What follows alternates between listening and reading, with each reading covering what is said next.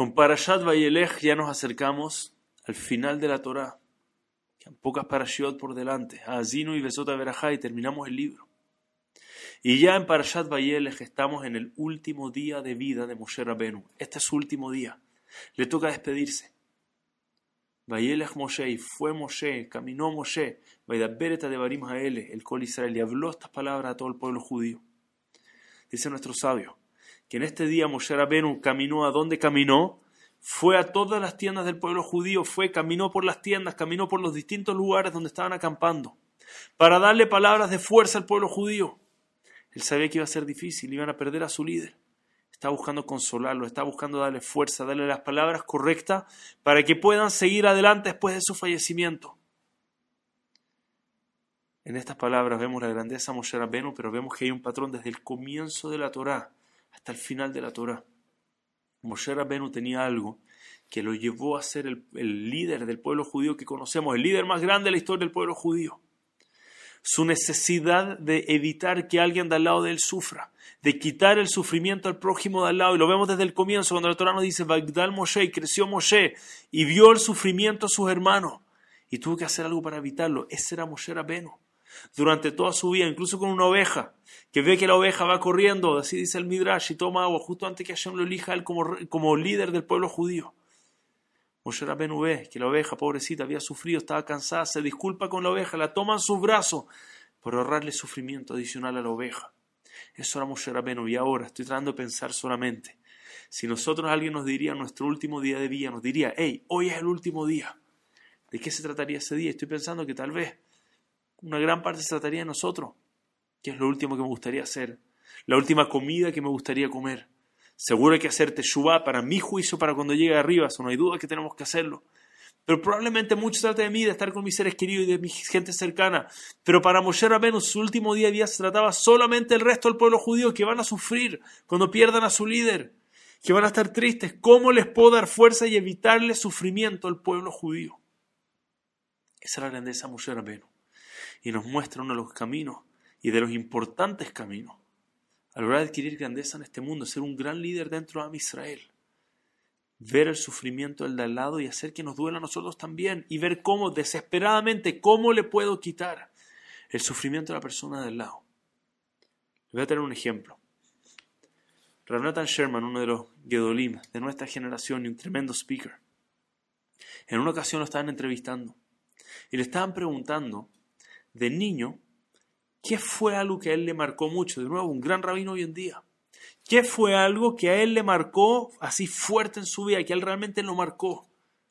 Algo que él haya vivido, que lo hizo en gran parte tomar este camino de ser un líder para el pueblo judío. Y él contó lo siguiente, por favor miren qué lindo ejemplo.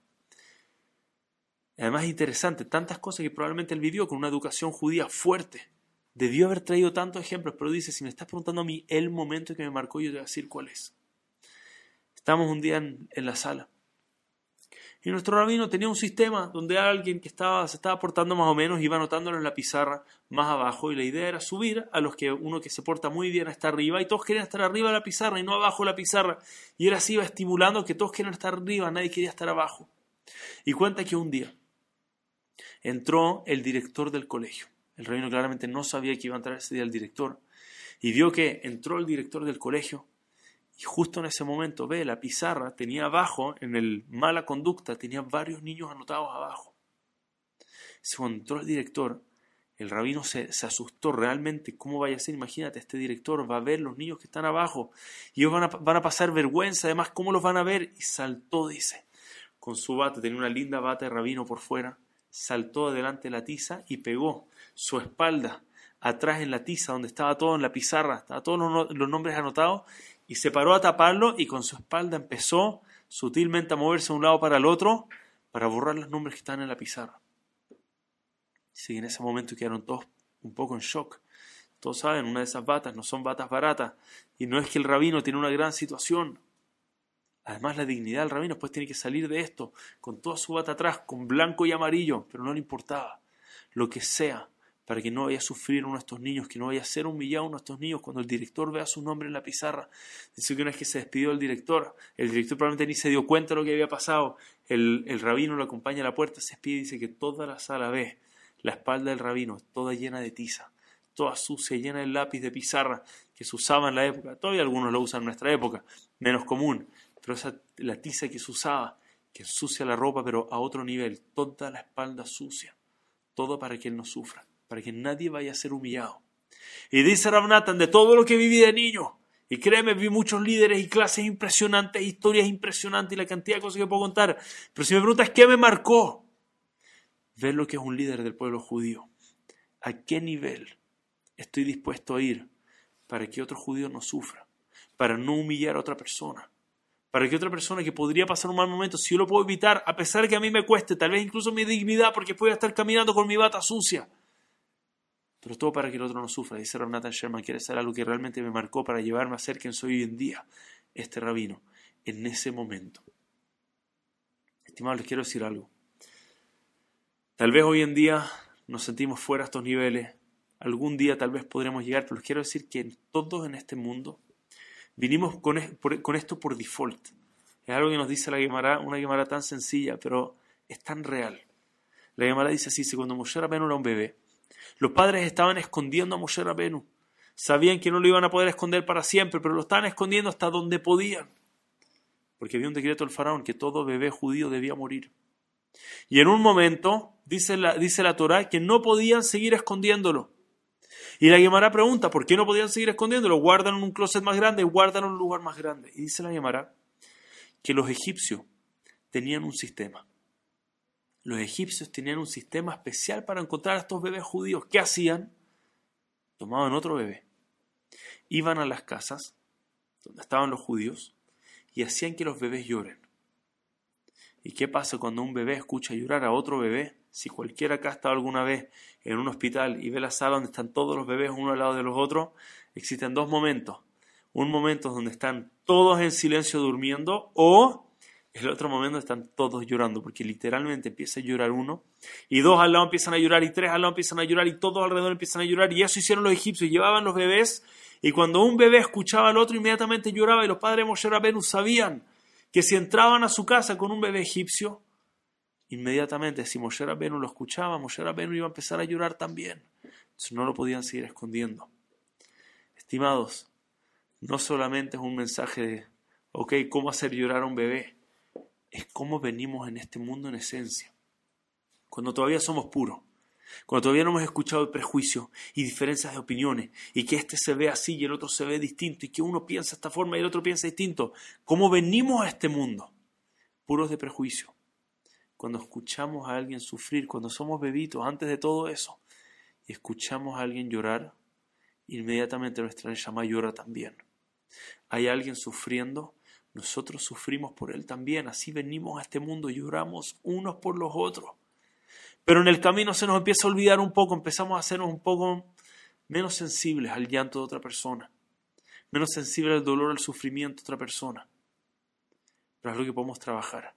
Y es algo que Moshe Rabbeinu lo llevó a ser quien era, que nunca Nunca se le quitó, nunca se acostumbró a escuchar a otros llorando, nunca se acostumbró a ver a otros sufriendo. A pesar de que era el líder más grande del pueblo judío, había gente probablemente todos los días que le lloraban, todos los días que le pedían consejo. Hasta el último día de su vida veía cómo puedo aliviar el sufrimiento del pueblo judío el día que yo muera. A pesar de que era su último día de vida. Y podía estar preocupado a sí mismo. Pero está viendo cómo aliviar el sufrimiento del pueblo judío. Estimados, así somos cuando, así fuimos cuando llegamos a este mundo pero es algo que podemos trabajar de vuelta.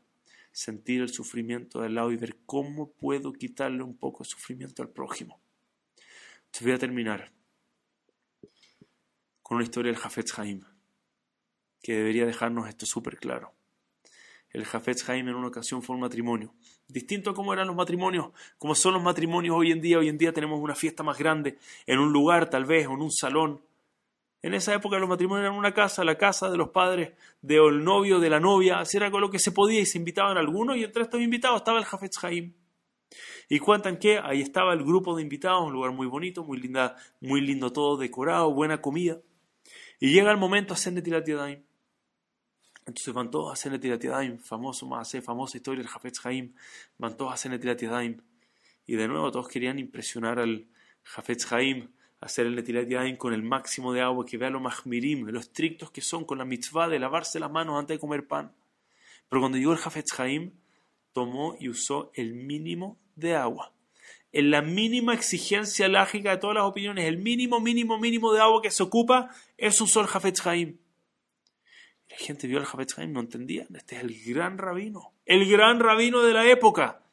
Y hace una mitzvah así tan, tan al mínimo del nivel, se puede hacer tanto más arriba. Si nadie entendió, pero de nuevo, el Jafet lo hizo con poca agua, era casi una falta de respeto hacerla con más agua, nadie se pudo lucir. Todos usaron poquita agua para hacer Netilat Yadayim. No podían ni hablar ni preguntar, fueron, hicieron una motzi, comieron pan. No sabía uno cómo preguntarle directamente, entonces uno lanza solamente, pobre tenía además, tuvo el atrevimiento, lanza el comentario y dice, hey, alguien acá ha escuchado que es una gran segulá, una muy buena señal, hacer Netilat Yadayim con mucha agua, que trae abundancia, así dicen nuestros sabios, que es bueno, lo dice delante el Jafetz Haim. El Jafetz Haim le sonríe. Le dice, no si te diste cuenta, al comienzo del matrimonio, yo fui a la cocina a dar una vuelta. Efectivamente, todos se habían dado cuenta, solo que la gente pensó que el Jafetz Haim estaba yendo a inspeccionar la kashrut, a ver si estaban siguiendo todos los protocolos para que la comida sea kosher. Él dice, eso no, fui no, no es lo que fui a ver. Yo conozco la familia, estaba todo bien con la comida. Yo fui a fijarme cómo estaban trayendo el agua. No todo funcionaba como funciona para nosotros hoy en día, que uno abre una llave y sale agua. En el baño, en la cocina, en el netilero tenemos algunos. De verdad que hoy en día estamos acostumbrados, muy fácil tener agua. Dice, ahí no era, en esa época, en este lugar no funcionaba así. Fui a fijarme de dónde estaban consiguiendo el agua y vi que vi una señora que habían contratado, una madre con su hijo. Estaban los dos ahí cargando el agua de lejos, iban a un pozo, tomaban agua, la cargaban hasta el lugar para que los huéspedes tengan para tomar agua y para lavarse las manos. Dice, en ese momento me di cuenta que entre más agua yo use, más trabajo le va a tocar a esta gente ir y cargar agua que es pesadísimo. Dice, a mí me gusta ser mahmir, ser estricto en mis mitzvot, pero nunca a costa del sufrimiento de otra persona, dice. Para el sufrimiento de otra persona prefiero hacer la mitzvah al mínimo y no causarle sufrimiento innecesario, un sufrimiento adicional a otra persona. La gente se queda en silencio admirando la grandeza del Jafetz Haim, el nivel de empatía. Lo primero que hizo en el matrimonio no fue ir a ver cuán rica iba a estar la comida, supuesto con quién iba a estar sentado. Lo primero que fue a ver, yo sé que me va a tocar hacer Haim y quiero ver si alguien está cargando el agua, porque no quiero causarle un sufrimiento adicional a otra persona. Así piensa un grande del pueblo judío. Ese es el enfoque. ¿Qué está pasando con el del lado mío? No vivo solamente en mi puesto pensando en mí, vivo pensando en quienes me rodean. Que tengamos el Zehut. Estamos en las últimas parashiot. Estamos en el último día de Moshe Rabenu. Si podemos llevarnos una lección antes de completar el libro Torah, que esta sea la lección. Estar pendientes del de al lado. ¿Cómo puedo evitarle un poquito de sufrimiento a la persona de al lado? Así éramos cuando nacimos. Veíamos a alguien llorar y llorábamos. Tenemos la capacidad de recuperar eso, de sentir un poco de empatía, de dolor por el dolor ajeno. Y como si fuera un instinto, tenemos, si sentimos el dolor del otro, tenemos que hacer algo para disminuir el dolor. Que tengamos de, de llevarnos a esa lección de los grandes del pueblo judío, grandes como el Jafetz Haim más cerca de nuestra época, como Moshe Rabbeinu, el ejemplo que nos trae la Torah, que en ese Zehut tengamos realmente un mundo sin sufrimiento, todos estemos quitándonos el sufrimiento unos a otros, tengamos un año de solamente alegría, de solamente cosas buenas, que no sepamos lo que es sufrimiento en este mundo. Muchas gracias a todos. Shabbat, Shalom, Umeorach.